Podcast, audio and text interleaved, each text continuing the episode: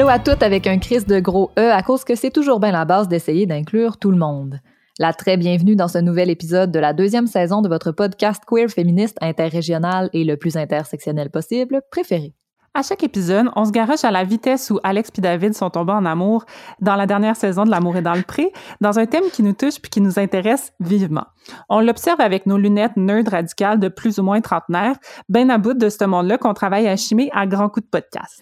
Dans le fond, là, tout ou tout, c'est comme la marinade DG dans laquelle tu fais mariner ton tofu pendant deux jours pour qu'il commence à peut-être être assez goûteux pour que tes invités carnistes chiolent pas sur leur repas. Et oui, j'ai déjà fait pratiquement la même joke, mais c'était la sauce Worcestershire. Puis ça vous force à réécouter tous nos épisodes pour me prendre en flagrant délit de répétition. Donc tout est voulu. Oui, on vous dit pas c'est lequel. Ah. Aujourd'hui, on parle des liens entre sexisme, art et exploitation animale. Laurie a rencontré l'autrice, compositrice, interprète Belle Grand-Fille en entrevue. On est en direct de Villeray à Montréal et de Trois-Pistoles dans le bas du fleuve. Je suis Alexandra Turgeon. Moi, Laurie Perron. Vous écoutez. Vous écoutez. Tout ou tout. Tout tout. Ah, c'est notre meilleure fois. c'est bon.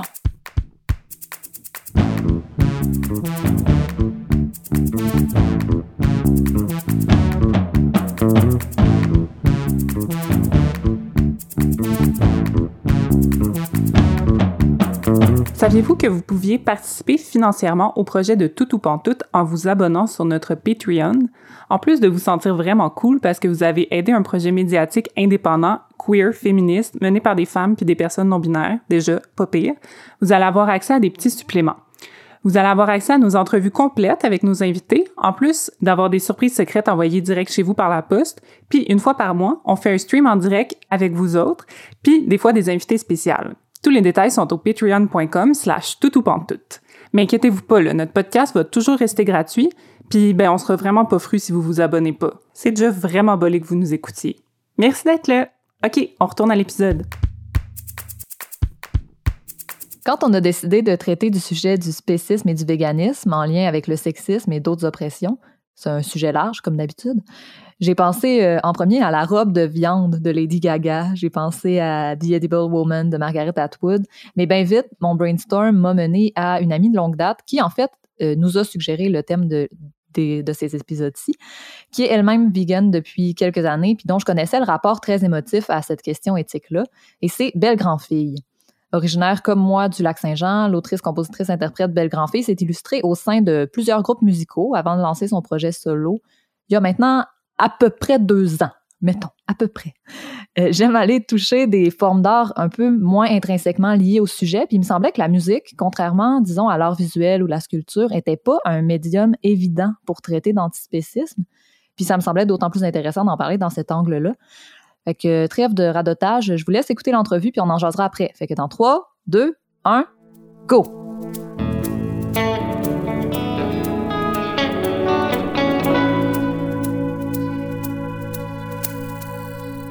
Bonjour à tous, bienvenue dans l'entrevue de l'épisode artistique de Tout ou Pantoute. Cette semaine, on traite des liens entre le véganisme, les luttes antispécisme, le féminisme et la création artistique, comme si on n'avait pas assez d'intersections à gérer, avec une de mes très bonnes amies et artiste de grand talent qui vient de sortir l'excellent album Nos Maisons, que je vous conseille. Je vais vous mettre ça dans les liens en note d'épisode.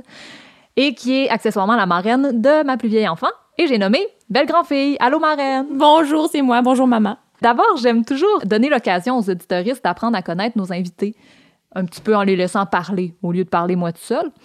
Puis, on vient de faire un épisode sur le rapport entre le développement identitaire et le territoire ou les environnements dans lesquels on vit. Comme je te connais bien puis qu'on partage la même région d'origine, j'avais envie d'aborder ce, ce sujet-là avec toi moi, personnellement, mon rapport à la forêt, puis particulièrement à la chasse, la trappe, euh, puis la pêche a eu un gros impact sur euh, mon végétarisme, entre autres, puis mes questionnements sur le spécisme. Puis de ton côté, je sais que tu as grandi à proximité, mais pour pas dire avec des animaux d'élevage. J'ai envie de te demander, en premier lieu, comment est-ce que tes questionnements liés au véganisme ont commencé à faire leur chemin dans ta tête, puis quand est-ce que le switch s'est fait entre ce qui t'a toujours été inculqué comme la norme, puis tes valeurs actuelles? Ce sont des réflexions que j'ai depuis que je suis enfant, vraiment qui sont là depuis toute petite. Euh, j'ai vraiment, j'ai grandi sur une ferme familiale au lac Saint-Jean. Euh, une ferme que mène mon père, qui a hérité de mon grand-père, en de, mes grands-parents. Donc, c'est très ancré là, dans moi, dans, dans, dans ma personne, puis dans ma dans mon enfance, dans ma vision du monde, de comment occuper le territoire, comment euh, comment se comment s'établir en quelque part, puis euh, s'enraciner quelque part. Mettons, c'est très fort en moi, puis dans mon dans mon processus, dans ma démarche artistique aussi. Euh, quand j'étais petite, j'avais toujours beaucoup de d'amour puis de plaisir à être entourée des, des animaux de la ferme de mon père. Mon père a des bovins, des vaches, des vaches laitières, une exploitation, euh, une entreprise laitière.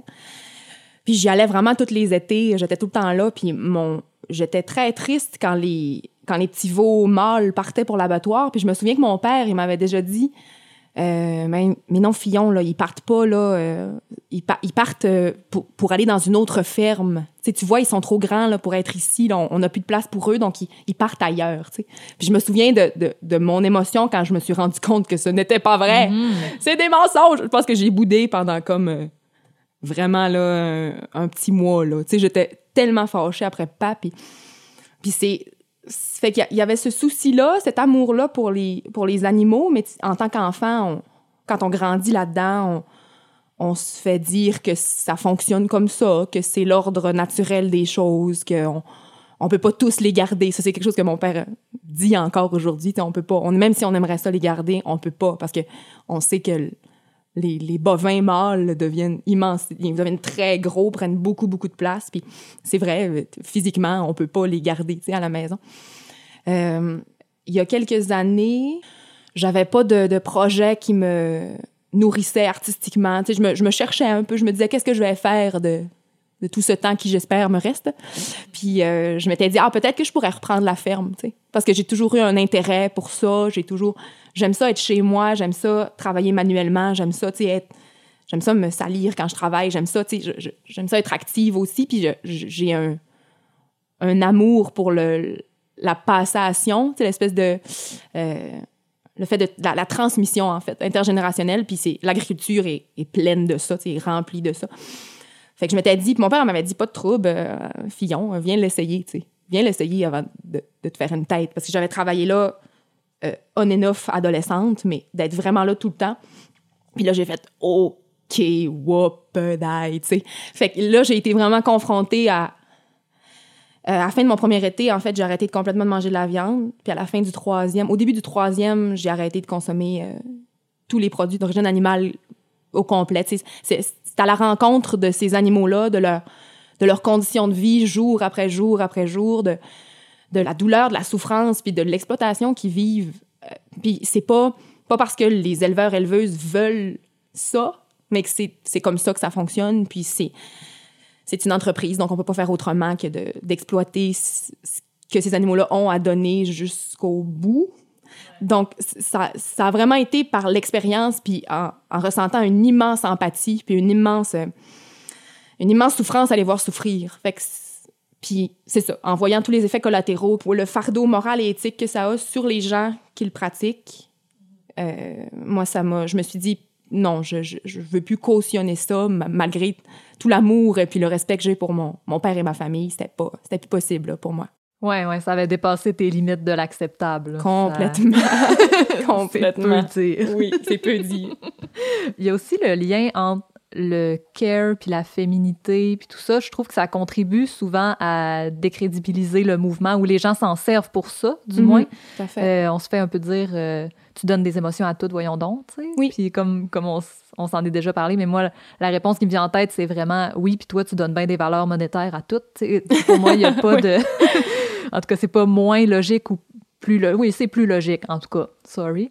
Mais toi, est-ce que tu vois une différence entre euh, la façon dont ton discours est perçu versus celui d'hommes autour de toi au sujet du véganisme ou est-ce que tu sens une différence liée au genre dans euh, le désir d'être végane et aussi la perception que les gens en ont? Au niveau du soin aux animaux ou du fait de ressentir de l'empathie ou d'essayer de bonifier leur, leur milieu de vie, c'est encore beaucoup des préoccupations féminines, je vais le dire en gros guillemets, là, qui sont portées par des, des personnes assignées femmes femmes. Euh, Puis moi, dans, dans, dans ma vie personnelle, à moi, moi, je suis une, une, femme euh, cis hétéro, blanche, donc je, suis en relation avec un- quelqu'un qui s'identifie comme un homme. Puis cette personne-là, à mon contact, est devenu végane, comme, je, je- lui ai assez bien exprimé ma, ma, ma souffrance d'avoir vu souffrir pour qu'il le ressente lui aussi. Puis je sais, j'ai l'impression que les critiques qu'il reçoit par rapport à son véganisme sont toujours plus acerbes que les miennes. Comme s'il laissait de côté une partie de sa virilité ou de sa masculinité en choisissant de se nourrir exclusivement de végétaux. Euh, alors que pour moi, étant une, une femme artiste montréalaise, oui, oui, qui vient de région, puis qui en est vraiment fière, puis qui, pour qui c'est une partie importante de l'identité, mais comme si on s'attend plus à ce que je sois sensible ou, euh, ou euh, éveillée à la cause animale. Ouais, parce qu'il y a un peu un lien qui est fait aussi entre. euh, Ben, un petit peu. Il y a clairement un lien qui est fait entre la sensibilité et la faiblesse, un peu, puis comme la virilité de manger de la viande, c'est vraiment comme lié à la force, puis tout ça, qui- qui a pas de sens ou de fondement nécessairement, mais il y a quand même un lien. Fait C'est fou parce que quand on le dit, quand, quand je t'entends le dire, je trouve que ça a l'air cliché, mais c'est ça pareil. À travers mon expérience, puis comment, je- ce que j'ai lu par la suite, puis tout ça, le- la consommation carnée de viande est liée, je trouve, c'est un acte violent. Moi, je trouve. Tu sais, je, je- je- Mhm. c'est- c'est- ça passe par la mort et l'assassinat, l'abattage d'animaux.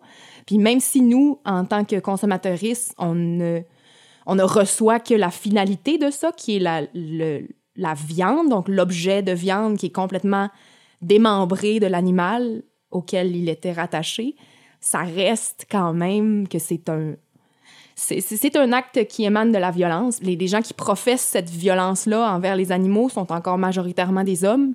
Les gens qui travaillent dans les chaînes d'abattage sont majoritairement des hommes, alors que les gens qui apportent des soins aux animaux puis qui se préoccupent de leur bien-être sont encore majoritairement des femmes.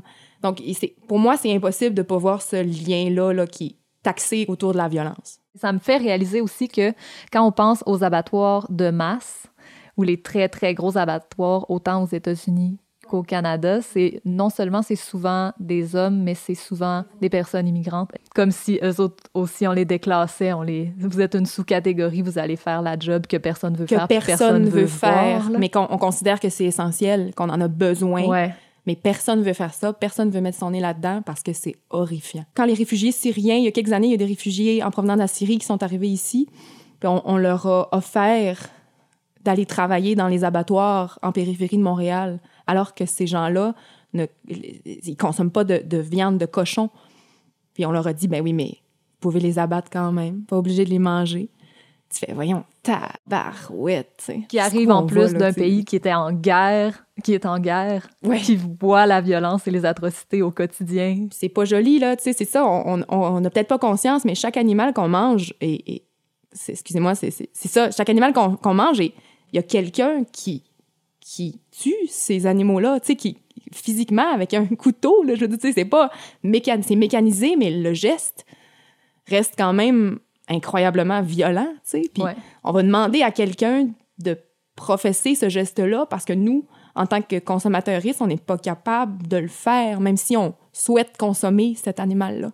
Il y a quelque chose qui est, qui est très dissonant là, pour moi, là, vraiment. là. Je m'en rends compte en faisant l'épicerie. Tu sais, euh, on entend souvent l'histoire euh, mon enfant pense, si je lui demande euh, d'où ça vient le maïs, la réponse est l'épicerie. D'où ça vient le poulet, l'épicerie. C'est ça. Mais j'ai pas de misère à expliquer à mon enfant d'où viennent les fraises en été, puis à y expliquer, puis à aller dans le bois, puis faire Hey, c'est là. C'est ça, c'est de là que ça vient une fraise. Ouais. Ça se cueille ici. C'est ça. Mais quand Mais on- là, aller l'expliquer avec des animaux. euh, C'est difficile parce que c'est confrontant. Euh, c'est confrontant. Il y a peut-être une... Certaines personnes peuvent ressentir une, une genre de honte, un peu, de... de en- personnellement, en ayant grandi sur une ferme, même moi, ce, ce rapprochement-là, je l'ai vu tout de suite, mais il y, a une, il y a une partie de moi qui voulait pas mhm. qui voulait pas voir ça, tu sais, qui voulait pas. Mais je, je pense que j'ai grandi sur une ferme, puis je suis allée m'informer sur la façon dont les animaux étaient abattus au Canada quelques mois avant de devenir végane. Alors, j'avais pas du tout conscience de comment ces. Moi, je, je les voyais naître, je les voyais partir à l'âge de six mois, puis t'en entends plus parler, tu sais. Tu sais pas. Après, ça t'appartient plus. On le laisse aller, puis on. Fait que même moi, en, étant, en ayant grandi en milieu agricole, je ne savais pas comment les animaux étaient abattus C'est fou, hein? Ouais. Ouais. on est, on est, on est privé de ça, de cette connaissance-là, parce que on, parce que c'est pas beau. Parce que c'est sombre. Ouais, on est privé pour notre bien, Ouais, entre gros guillemets. On est privé pour que ça continue. Je, je sais pas à quel point tu peux être conscient de ça, puis le ressentir vraiment dans ton corps, là, comme, puis poursuivre la consommation de viande. Ouais, je sais pas. Ouais. Non, c'est ça. C'est comme si, si tu es capable de poursuivre. En tout cas, c'est mon préjugé à moi, là. Vous pouvez me lancer des roches euh, qui ne seront pas d'accord, mais je pense que si tu es encore capable d'en consommer, c'est que ta réflexion n'est pas rendue complètement au bout, là. Ouais, dans le rationnel, mais c'est parce que. Il y a beaucoup, c'est très émotif comme sujet quand même. euh. On n'a pas vécu l'empathie ou la, la souffrance. On n'a pas. On n'est pas, on n'a pas eu accès à ça. Ouais. Parce qu'un coup que tu le catches, euh, c'est dur, là. Ça roule en bouche en tabarnak. Ouais, c'est vertigineux. ouais, ouais, c'est vertigineux vraiment là. Ça. Oui, c'est domino. Ouais. on, on parlait plutôt aussi, ben tu me parlais, là, moi je suis peu au courant, mais de la façon dont même chez les animaux, mettons les, les vaches versus, tu sais, les, les animaux mâles versus les animaux femelles sont exploités de façon ultra différente. Selon leur selon leurs caractéristiques sexuelles, les animaux sont pas du tout euh, traités de la même façon. Euh, moi, je étant en ayant grandi, en ayant travaillé sur une ferme, on m'a déjà reproché d'avoir procuré des soins vétérinaires à un veau parce que c'était un mâle. Ah oui. Oui, puis on m'a dit qu'on laissait faire d'habitude. OK. Alors que cet animal-là me mourait des mains, tu sais comme. Ouais. Il s'avère que cet animal-là, par la suite, est devenu le, le mâle reproducteur de l'étable. Ah ouais. Oui, parce que j'y avais donné des soins vétérinaires, mais là, il était, je veux dire, parce qu'il il a survécu, puis il s'est avéré être un taureau doux, gentil, puis ils l'ont gardé. C'est quand même une oppression liée à tes caractéristiques sexuelles. Au niveau des animaux, c'est lié à, ta, à la possibilité que tu as de produire du lait ou des œufs, dans le cas des poules, mais c'est lié à... Ce sont les animaux femelles qui sont exploités le plus longtemps puis qui sont, je vais, bon, je vais dire esclavagisés, qui sont très, qui sont exploités, qui sont, euh, leur corps, leur être ne sont tenus en vie que pour la, la protéine qu'elles peuvent, euh, qu'elles peuvent produire au fil des ans. Puis lorsque ça, ça décroît à cause de l'âge de l'animal ou des maladies, ben on, on, on l'objectifie. Ben, c'est un objet depuis le début, mais on, en dispose Ouais. de la façon la plus rentable possible.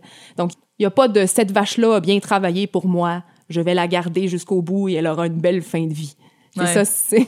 je veux dire, je, je pense pas que ça. Ce sont des objets, là. C'est- c'est- c'est c'est du jetable. C'est comme ça. Puis, puis alors que les animaux mâles, mettons, dans, c'est ça, dans une exploitation laitière toujours, ben, ils ont une durée de vie de six mois. Puis ensuite, euh, c'est bye-bye pour, les bovins, mettons, Holstein, là, que, comme on a chez, nous. Euh, puis c'est ça, ils n'ont pas du tout le même, au niveau des enclos, pas du tout le même confort, pas du tout la même nourriture. Tu on, on les engraisse, puis on les envoie par la suite. Euh, fait que c'est ça. Puis c'est intéressant quand même, comme je disais plus tôt, de penser que ces violences-là, au niveau des animaux femelles, sont souvent perpétrées par des hommes. Donc, puis mo- moi, en tant que, en tant que végane et euh, antispéciste, je, vois quand même un, lien d'oppression et de violence euh, qui est perpétré par les hommes sur des animaux euh, qui ont la capacité de reproduction, exactement. Je reste, je suis encore, je suis encore dans mes, mes notions de sexisme, là. Ça va finir un jour, gang, là, je sais pas. Moi, j'aime ça. Ça va-tu finir ou pas? On sait pas. Peut-être en même temps que le patriarcat, on l'espère. Mais j'avais envie qu'on parle aussi du sexisme vécu chez les agriculteurs et les agricultrices, parce que c'est c'est deux, du moins traditionnellement, c'est deux vies complètement différentes. Euh, traditionnellement, les hommes sont beaucoup à la ferme, puis les femmes s'occupent des enfants, mettons. euh, c'est ça, traditionnellement, je dis, là, je sais que c'est pas toujours comme ça, mais ça a donc des impacts vraiment différents dans le sens où tu peux, cette violence-là qui est perpétrée envers les animaux, soit tu la vois de tes yeux vus à longueur de journée toute ta vie, soit tu la connais tout en donnant la vie et en maintenant en vie toutes les autres êtres de ta famille. Euh, les deux me semblent intenables, mais toi, euh, t'as-tu vu ça, constaté ça? Comment tu deals avec ces paradigmes-là? Je sais pas. Dans la ferme de ma famille, il y a. Ben, bon, c'est, c'est- je pense que je, ne surprendrai personne en disant que lorsque. Bon, qu'une vache, mettons par exemple, c'est, bon pour tous les mammifères exploités pour leur lait, là, le, pour avoir du lait, un mammifère euh, doit enfanter. Et euh, une fois que ce, cet enfant-là naît, dans une exploitation laitière, mettons, c'est ça. Moi, ce que j'ai vu, c'est 24 heures. Le veau reste 24 heures avec la mère. Et ensuite, ils sont séparés à jamais. Et les, les deux s'en ressentent. Là. Vraiment, moi, je, je- je suis marquée à vie d'images et de sons et de me faire pourchasser, presque piétiner par, une, par des vaches, des mères qui souhaitent euh, qu'on, qu'on ne leur vole pas leur veau, bien ben, ben simplement. Puis moi, je sais que je sais que ma mère, qui elle, qui elle aussi a grandi sur une ferme, elle, elle a toujours demandé à mon père qu'il se construise ce qu'on appelle un clos de vêlage. Donc, un endroit fermé où la vache qui vèle, qui accouche, peut rester avec son veau. Et on va, va l'amener à la traite, on la ramène, et elle peut être avec son veau pour une durée un petit peu plus longue, mettons. Puis ça, je sais que ma mère, elle, ça la faisait bien gros rocher que la, règle du 24 heures, le 24 heures, je sais que ma mère, c'est ça là. Fait que je pense que il y a un lien elle-même euh, ayant donné naissance en tant que mammifère. Je pense qu'elle trouvait ça très triste qu'il y ait cette coupure-là si tôt. Puis c'est quelque chose que je pense mon père comprend, mais n'a jamais assez compris pour Agir dessus. agir, c'est ça. Parce que la ferme n'est pas faite comme ça. Parce qu'on n'a jamais fait ça de même. Parce que, tu sais, c'est- c'est euh, la puissance, la force d'action et la violence qui vient avec, c'est un rôle, malheureusement, qui est endossé par les hommes. Que ce soit par euh, euh, obligation, par pression, peut-être, de masculinité, tu sais, ou de, tradition, de convention, que ce sont les, ça, les hommes euh, qui, qui, qui font ces actes-là, qui sont, qui sont mieux, qui sont assez, assez forts, assez solides, les, qui, qui, qui sont capables de voir de la violence puis d'en proférer, qui ne se laisseront pas euh, dépasser par leurs émotions puis qui ne se mettront pas à, à, à se empathiser, à se mettre à la place euh, de l'autre. Parce qu'il faut pas, à tout prix, il faut pas se mettre à la place de l'animal et avoir de l'empathie. Ben non.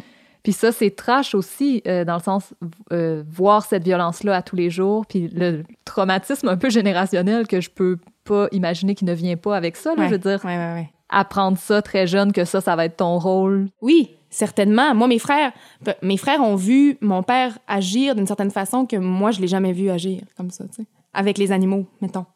Tu sais, je, je- mes frères m'en comptent des fois, là, puis mon père, c'est quelqu'un de très, très doux. Ouais, vraiment. Puis... Mais moi, j'étais pas là quand il faisait ça, tu sais. Moi, je suis végane pour les animaux, mais je suis végane pour les, les travailleurs agricoles aussi, vraiment beaucoup les éleveurs, les éleveuses, parce que voir, être en contact avec cette violence-là, jour après jour, être seul, être pas... euh, travailler dans... vouloir mener une entreprise agricole qui, pour un besoin qui est, à mon avis, essentiel. Tu sais, je parle pas, donc, je parle pas de la consommation carnée ou, laitière nécessairement, mais je veux dire, les gens en consomment actuellement, donc il faut qu'il y en ait. Tu sais, je veux dire, sans, sans les gens qui produisent ces produits-là, on n'en a pas. Sais, des fois, on n'a pas ça en tête, mais si les gens n'ont pas d'entreprise agricole, d'exploitation agricole, on ne mange pas. C'est c'est fantastique, mais c'est ça quand même. Donc, cette pression-là de capitaliser sur la vie et la mort d'animaux qui, qui peut-être que tu peux te dire que c'est des robots puis des, des pantins puis qu'ils ne ressentent rien, mais moi, je pense qu'il y a une grande détresse qui commence à naître dans les milieux ruraux, sur les fermes. Les gens, c'est ça, vivent de la solitude, vivent la détresse psychologique. Puis moi, j'ai l'impression que c'est un fardeau immensément lourd à mettre sur ces gens-là pour des produits dont nous n'avons pas besoin. Ouais, si euh, vous nous écoutez, que vous reconnaissez là-dedans euh, des gens de votre entourage, euh, il existe des travailleurs de rang aujourd'hui. Je vais essayer de trouver les ressources dans le plus de régions possible pour vous mettre ça dans les notes de l'épisode, mais c'est un vrai fléau. Là, le- la détresse chez les agriculteurs, c'est très élevé. Oui, c'est là, c'est présent, c'est vrai. OK, on s'enligne pour parler d'art parce que c'est ça notre sujet. Mhm. Oui. Je me demandais aussi comment ton rapport à tout ça, euh, donc euh, aux autres animaux, aux relations entre les individus, puis euh, au lutte antispécisme, ça influence ta création, à toi en général, tes thèmes, tes façons d'écrire. Je sais que t'en as long à dire, fait que je te lance. La démarche artistique s'inscrit beaucoup dans la ruralité. vraiment dans les grands espaces, dans le territoire, euh, comment on habite cette terre-là, puis comment on entre en relation avec les autres, notamment envers, avec les autres animaux aussi. J'écris beaucoup à partir de mon expérience personnelle, puis j'écris beaucoup à partir de sensations, tu sais, j'aime que, que, tu reçoives ça comme si c'était pour toi, mettons. Puis dans, dans cette approche-là, je, je, travaille sur des chansons où est-ce que je souhaite que les limites entre qui est le je, est-ce que c'est un humain ou est-ce que ce ne l'est pas, que les limites soient floues, qu'on qu'on soit capable d'interchanger ce jeu-là, puis qu'on se rende compte qu'au final, on est vraiment, on est vraiment proche. Tu sais, ce, ce, que peut ressentir un animal qui est séparé de son veau après 24 heures peut être semblable à une mère humaine qui voit son enfant par être, être enlevé par l'État, mettons, ou par partir à la guerre, ou tu sais, il y, a une chanson sur mon album, euh, Nos maisons, qui s'appelle Femme Objet. Puis cette chanson-là, je voulais parler d'oppression, euh, de, violence envers les femmes. Puis, euh, je l'ai écrite alors que je lisais un livre qui s'appelle La politique sexuelle de la viande, où est-ce qu'on l'autrice traitait du lien entre l'animalisation des femmes et la sexualisation des animaux ou entre guillemets de leur viande, de leurs sous-produits, de comment lorsqu'on consomme de la viande, on consomme en fait des fragments et des morceaux de, d'un corps démembré dont on ne voit que le résultat qui est la viande que l'on a devant nous. Et comment elle faisait le parallèle entre le, le, corps des femmes, notamment dans la publicité, comment est-ce qu'elles sont, euh, puis peut-être même à certains égards dans, euh, dans la pornographie, à certains égards. C'est comment le, euh, on ne voit l'essence, la, la, la, la, complétude de cet humain-là, son individualité est complètement omis. on voit on voit une poitrine, on voit des cuisses, on voit un cou, on voit, on, on voit pas.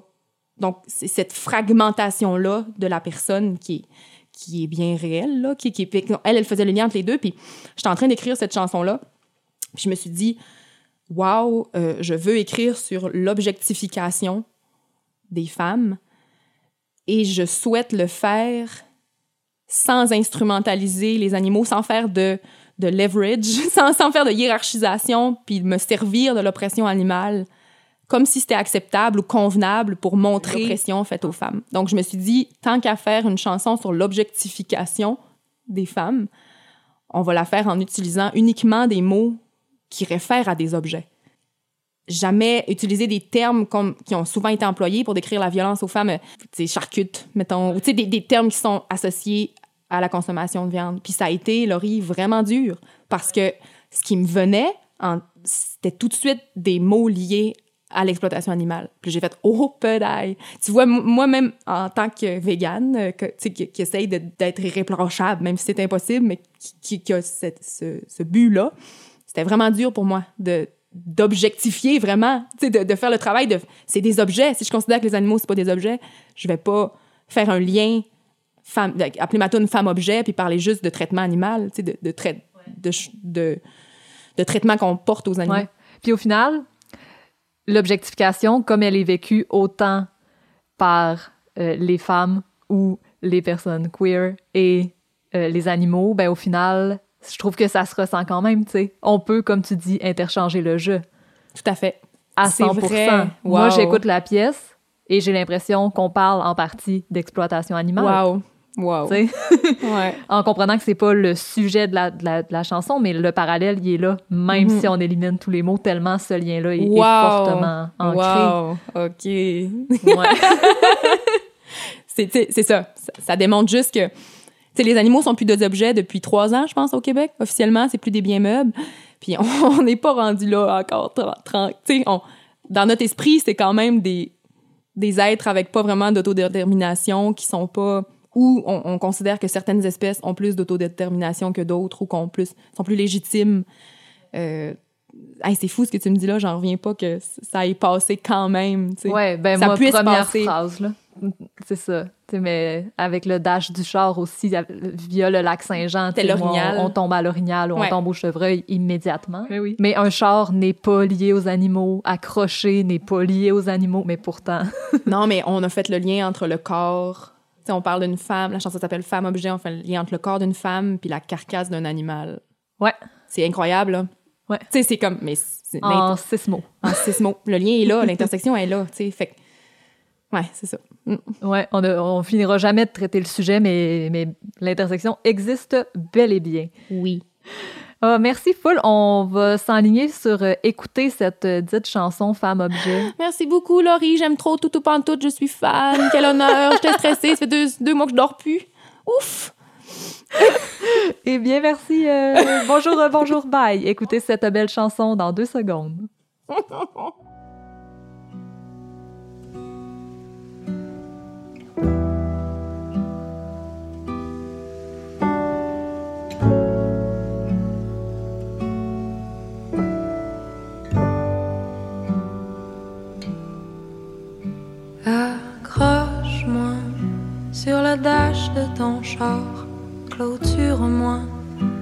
secret de bord en bord, crochette-moi, entre toutes tes mailles, empoigne-moi, je suis un gouvernail, parcours-moi, dis que ma terre est pauvre, trafique-moi, d'un cartel à un autre, et monde-moi de mes branches en trop, refonds-moi, je suis ton matériau.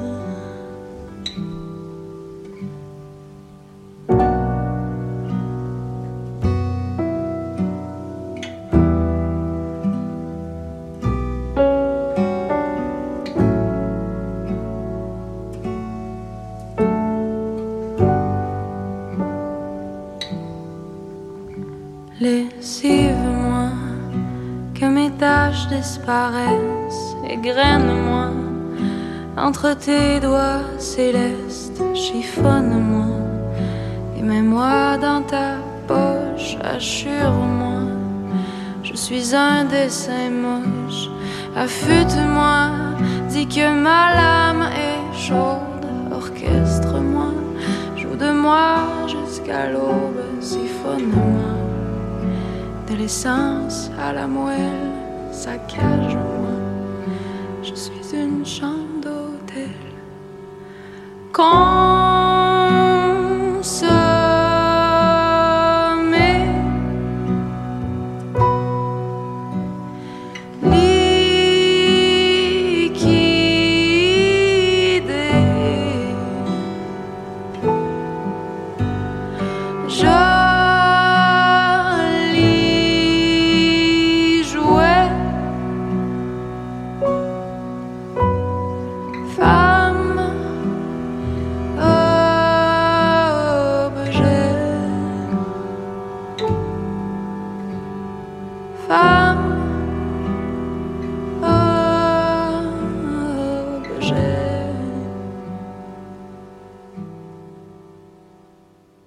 Merci énormément à Belle Grandfille pour cette entrevue. J'ai eu vraiment du fun à faire euh, cette entrevue-là. Alex, toi, t'en as pensé quoi de tout ça? Mon Dieu, mille choses, mais premièrement, hostie de belle entrevue. Je suis tout le temps tellement touchée par l'émotion, l'intelligence puis l'empathie de Belle Grand Fille. Je l'aime assez, puis cette discussion-là fait pas exception. Puis je sais qu'elle nous écoute. Fait que, allô, Théa, bravo, merci d'être venue. Avant qu'on se lance dans nos grandes discussions sur le sujet, j'avais envie de parler un peu d'un concept qui est super important pour moi. Mm. C'est le concept de dissonance cognitive. Parce Ouais. que moi, c'est la base de plusieurs de mes moves euh, personnels ou politiques. Puis c'est vraiment lié à mes choix alimentaires, puis au véganisme euh, de Belle Grand-Fille aussi, je pense. Fait que je voulais définir le concept pour celles qui ne le connaissent pas, parce qu'étonnamment, j'en ai jamais parlé encore, puis c'est comme ma passion. Mhm. En fait, la dissonance cognitive, c'est ce qui arrive quand certaines de nos valeurs, émotions ou actions entrent en contradiction les unes avec les autres. Mhm. Euh, par exemple, euh, considérer que le recyclage, c'est super important, mais jeter le plat Tupperware plein de trempettes pourries parce que tu veux pas le laver, ben tu tombes en dissonance cognitive quand tu fais ça. tu sais. Dépendamment du niveau de dissonance, je pense qu'on peut vivre plus ou moins bien avec ça. Mais moi, je deal vraiment mal avec ça, euh, sur pas mal tous les points. Puis pendant longtemps, j'ai trouvé, mettons, que les gens qui étaient vegan avaient raison, que leurs arguments étaient bons, que Ouais. je n'avais pas d'arguments pour, qui étaient, qui étaient vraiment bons pour les contredire. Mais je faisais pas le move, puis je vivais constamment avec la culpabilité de pas être en accord avec Ouais. mes valeurs puis ce que je prône, vraiment constamment. Puis c'est ça qui m'a poussé à changer mon comportement au final. Euh, mais je suis consciente que les actions personnelles n'ont pas un impact énorme sur le bigger picture, mais je sais que moi, je me sens mieux personnellement quand Ouais. j'agis en cohérence avec mes valeurs et mon système de pensée. Fait que c'est ça, j'avais juste le goût de parler de ce, ce, ce concept-là, out of nowhere, en début de discussion. Mais je trouve que ça. Non, mais t'as raison d'en parler. Puis je trouve que ça revient souvent, tu sais, dans la plupart des thèmes. Je sais pas, quand, quand on a une conscience sociale, une conscience féministe, entre autres, tu sais, quand on est militant d'une façon ou d'une autre, puis qu'on lit ou qu'on s'informe sur des choses, à un moment donné, c'est, c'est dur de pas changer son comportement, même si ça prend des efforts de changer le comportement aussi. Mais comme tu dis, à un moment donné, c'est d'être bien avec soi-même. Mhm. Puis c'est correct de choisir la limite jusqu'à laquelle on a le goût d'aller par rapport à ça, mais je trouve que c'est pertinent dans, dans plein, de, plein de sphères, en fait, là, de... Ouais, full. Puis une, une des réactions vraiment classiques quand on est en dissonance cognitive, la première, ce sera pas nécessairement d'aller changer le comportement, ça va être de justifier le comportement, d'être la défensive. d'être ouais. défensive, qui est en effet tout le temps, moi je le sais, là, je tombe la défensive automatique, mais après, je Ouais. cache puis je change mon Mais ça dit quelque chose, tu sais. Ouais, Quand on se braque, tu sais, ouais. ça vaut la peine de se demander pourquoi ça vient nous ça. chercher de même. Mais c'est vraiment le fun de se rappeler que de- qu'il faut pas s'arrêter à notre première réaction tout le temps, puis des fois, ça vaut la peine de se questionner. Là. Même si c'est normal, ça veut pas dire qu'on est, qu'on est de la merde, tu sais, de premièrement être la défensive, c'est full normal. Puis on va pas arrêter de le faire, mais faut être capable de passer par-dessus, ouais. Exact. Mm. Puis ça, ça me fait penser à une chose dont je voulais parler qui m'a beaucoup comme touchée puis fait réfléchir dans, dans ta discussion avec Anso.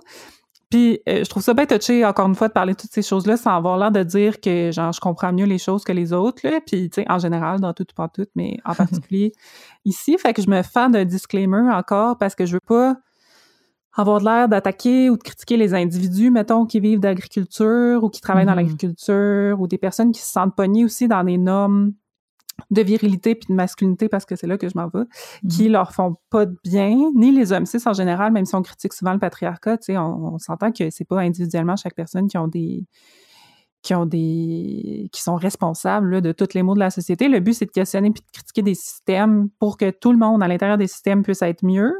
Puis c'est pas la faute de personnes qui travaillent sur une ferme, si l'exploitation animale existe comme industrie. Mhm. Puis je pense pas que c'est la faute d'aucun doute en particulier si le sexisme existe non plus, même si j'ai une liste de most wanted villains, qui figure entre autres Freud, Ah oui, figure.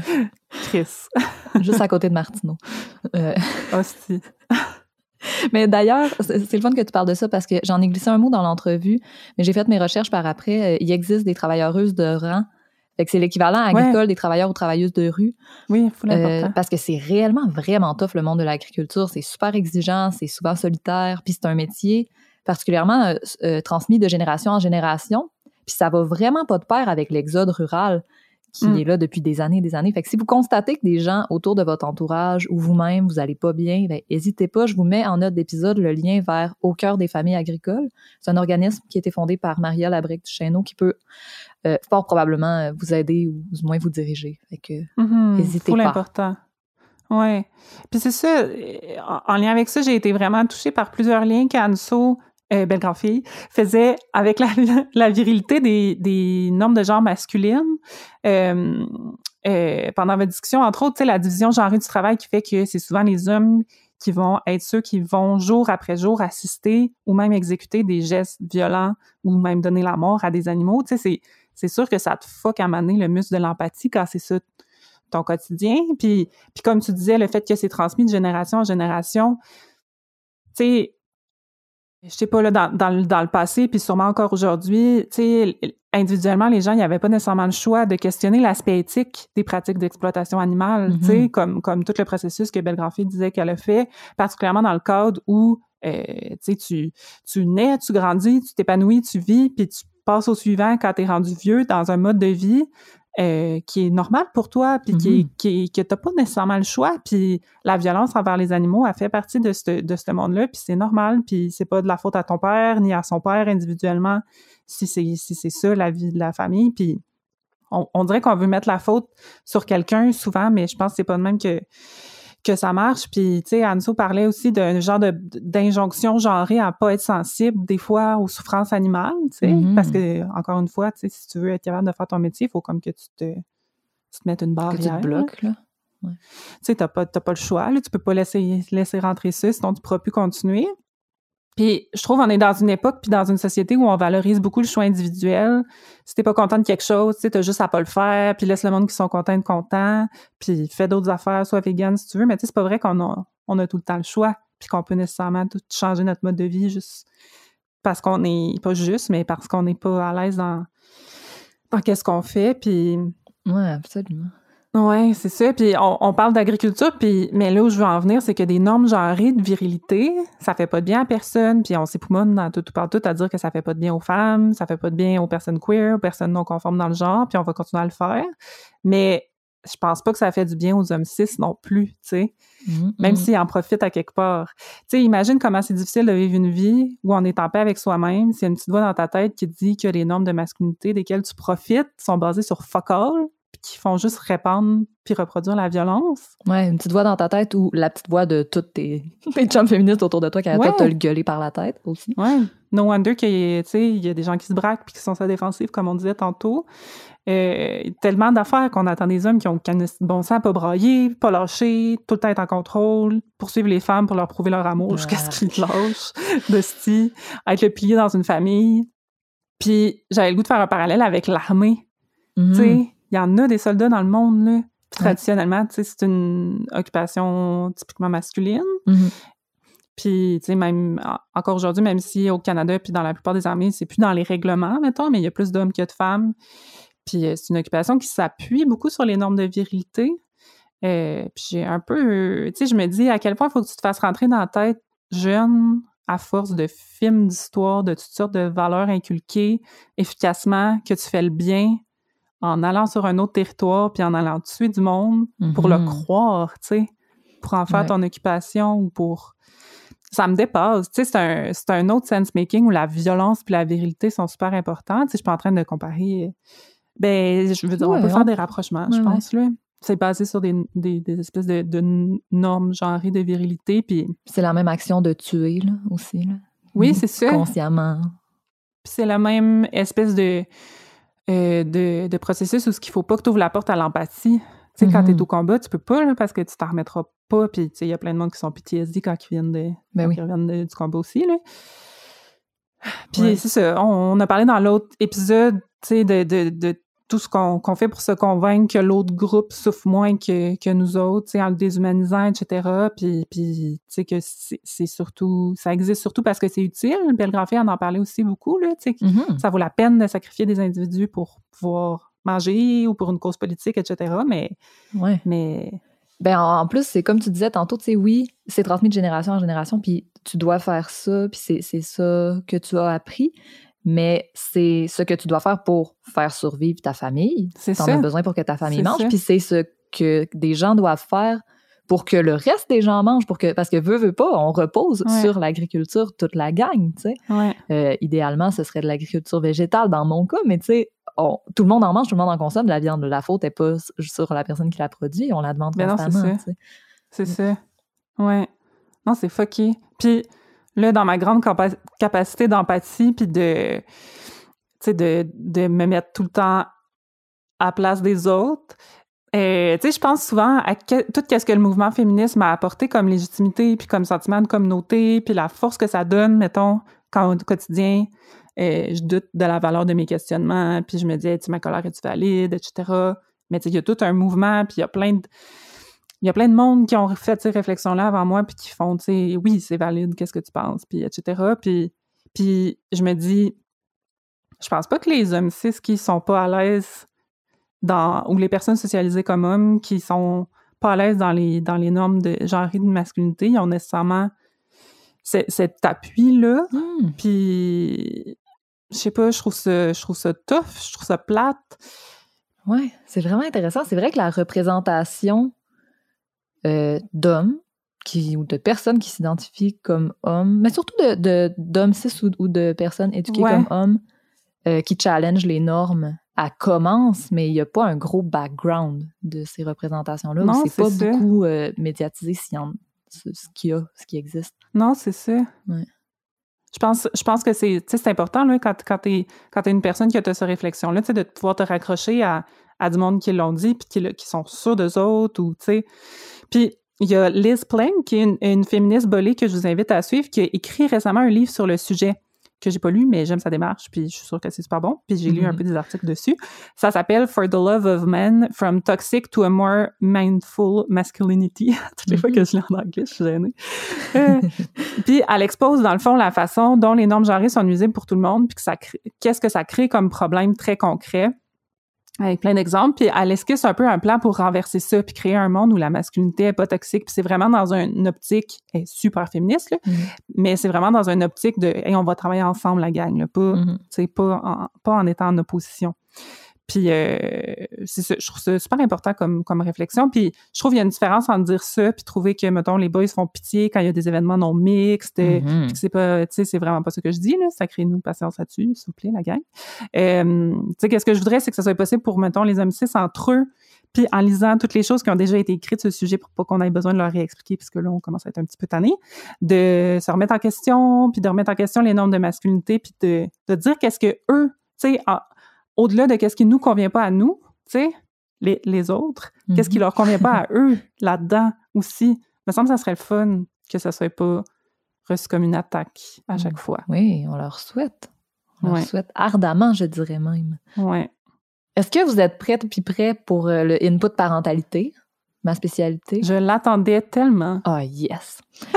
Parce que avec le sujet du jour, euh, j'ai plein de réflexions là-dessus. Moi, je trouve ça Mhm. difficile de surfer sur la ligne entre conscience et culpabilité euh, avec mes enfants par rapport à Ouais. l'alimentation, Mm. puis au végétarisme et véganisme. Euh, je m'explique. À la garderie, mes enfants ont de la viande dans leur assiette deux fois par semaine, mais ils ont toujours des accompagnements de légumes, ils sont pas obligés d'en manger, mais il y en a. Il y en a et c'est un aliment. Chez leur père, ils mangent du poisson, des fruits de mer des fois. Puis chez nous, ça a toujours été végé. C'est vegan depuis quelques semaines. Depuis l'enregistrement d'entrevue, en fait, avec Belle Grand Fille. Ah ouais, hein? J'ai été... euh, euh, c'est ça. J'ai j'ai été gagnée à la course. Euh, mais je leur explique tout le temps d'où viennent les aliments. Tu sais, elles savent que je mange pas d'animaux parce que les préfère vivants. Euh, ils comprennent que je préfère aussi pas prendre le lait de la vache parce qu'elle le fait pour son bébé, comme moi je le fais pour elle. comme ils Mm. comprennent plusieurs de ces concepts-là. Puis, tu sais, même ma plus vieille, elle remercie la vache pour son lait à chaque fois qu'elle en boit. Elle dit merci la vache pour ton bon Oh. lait. Puis mon plus jeune, lui, il veut juste du lait d'avoine. Il en veut pas. Mais Yes. tu sais, j'y vais doucement, j'introduis mes valeurs par rapport à l'alimentation comme toutes mes autres valeurs, genre dans des discussions ponctuelles ou dans les histoires euh, avant de se coucher. Mm. Mais j'ai pas envie que mes enfants se sentent coupables constamment quand ils mangent ce qui leur est servi ailleurs que chez nous. Ouais. Comme je trouve qu'ils sont trop jeunes pour porter une aussi grosse responsabilité, mais en même temps, je tiens à ce qu'ils comprennent pour pouvoir choisir consciemment ce qu'ils veulent ou pas manger. Fait que j'ai tout le temps un, un dilemme. Genre, c'est ce que leur- je leur souhaite en général, là, développer la compréhension, favoriser leurs décisions personnelles, Ouais. mais je trouve que la ligne est mince, puis la culpabilité, faut pas qu'elle retombe sur eux autres. Ouais. Puis là, trouver une garderie vegan, euh, Mais trouver non, une c'est garderie, c'est un défi. Trouver une garderie où tes enfants sont bien, puis que les éducatrices vont avec tes valeurs, c'est c'est un autre défi. Puis là, si en plus euh, tu la cherches vegan, euh, tu vas peut-être les garder à la maison, tes enfants, puis c'est bien correct, mais je, je ne pouvais plus. tu sais. Ouais. En tout Ah non, mais je comprends. Puis, ouais, mais toutes toutes les considérations par rapport à. à- je pense que c'était Belle Grand-Fille dans l'entrevue qui disait quand. Ah oui, c'est ça, quand elle avait grandi, puis qu'elle posait des questions, etc. Puis ça m'a. Puis qu'elle se le faisait comme un peu justifier, euh, puis, puis expliquer, puis qu'elle a fini par l'internaliser. Tu sais, je trouve ça. Ça m'a fait penser à tout qu'est-ce que les enfants, ou tu sais, moi, je me rappelle quand j'étais enfant, on trouve que ça n'a pas de bon sens, mettons, dans Mhm. nos sociétés. Puis on nomme quand on est enfant, tu sais, pourquoi telle affaire. Puis on se le fait expliquer. Puis là, on finit par trouver ça normal. Mais tu sais, manger des animaux alors qu'on a un chien ou que, tu sais, tout- dans toutes les histoires d'enfants, c'est des lapins puis c'est des cochons. Puis là, pourquoi, Ouais. Pourquoi tu sais, comme, comment tu veux que ça fasse du sens pour eux autres? Puis hiérarchiser les animaux entre eux. Euh, tu sais, il y a peu d'enfants qui trouvent ça normal la première fois. Puis pourquoi une fille, ça a une robe, puis pas un garçon? Tu sais, il faut leur... Faut leur expliquer alors que ça n'a pas de sens. Ouais. Pourquoi il y a des gens qui sont pauvres, puis il y a des gens qui sont riches? Pourquoi la guerre, ça existe? Pourquoi? Ouais. Tu sais, essaie d'expliquer ça comme... C'est là que tu te rends compte que ça n'a pas de sens, je trouve, quand t'es pas capable de l'expliquer à un enfant. Ouais. Mais c'est ça, enfant for president. Ah, n'importe quand, n'importe quand. J'ai le goût d'inverser aussi là, le input parentalité parce que on le, ben c'est comme tu dis, on l'a vécu en tant qu'enfant. Puis tu sais, moi, mon végétarisme, j'en parlais un peu dans l'entrevue avec euh, Anne-Sophie. Avec euh, Anne-Sophie, c'est belle grand fille, gang. euh, c'est pas un Ouais, c'est pour ça secret. qu'on arrête pas de se mélanger. Mais mon rapport à, à la viande, moi, il est vraiment marqué par le fait que j'ai été élevée en région, je pense. Ouais. tu sais, mon père, c'était un chasseur invétéré. Genre, en grandissant, on avait pas mal de l'orignal à l'année dans le congélateur. Je me souviens Ben pas oui. d'une année où mon père a pas tué. Euh, cette expression qui me dégoûte d'ailleurs. Mais euh, trigger Mhm. warning, là, euh, sans chasse carcasse, si ça vous tente pas ces sujets-là, faites juste skipper une minute. là. Mais le, le sous-sol de ma maison d'enfance, moi, c'était notre salle de jeu. Puis c'était séparé du garage par une porte vitrée. Puis une fois en descendant jouer, je suis tombée face à face avec des cadavres d'orignaux suspendus au plafond du garage, puis du sang qui coulait à terre partout, tu sais.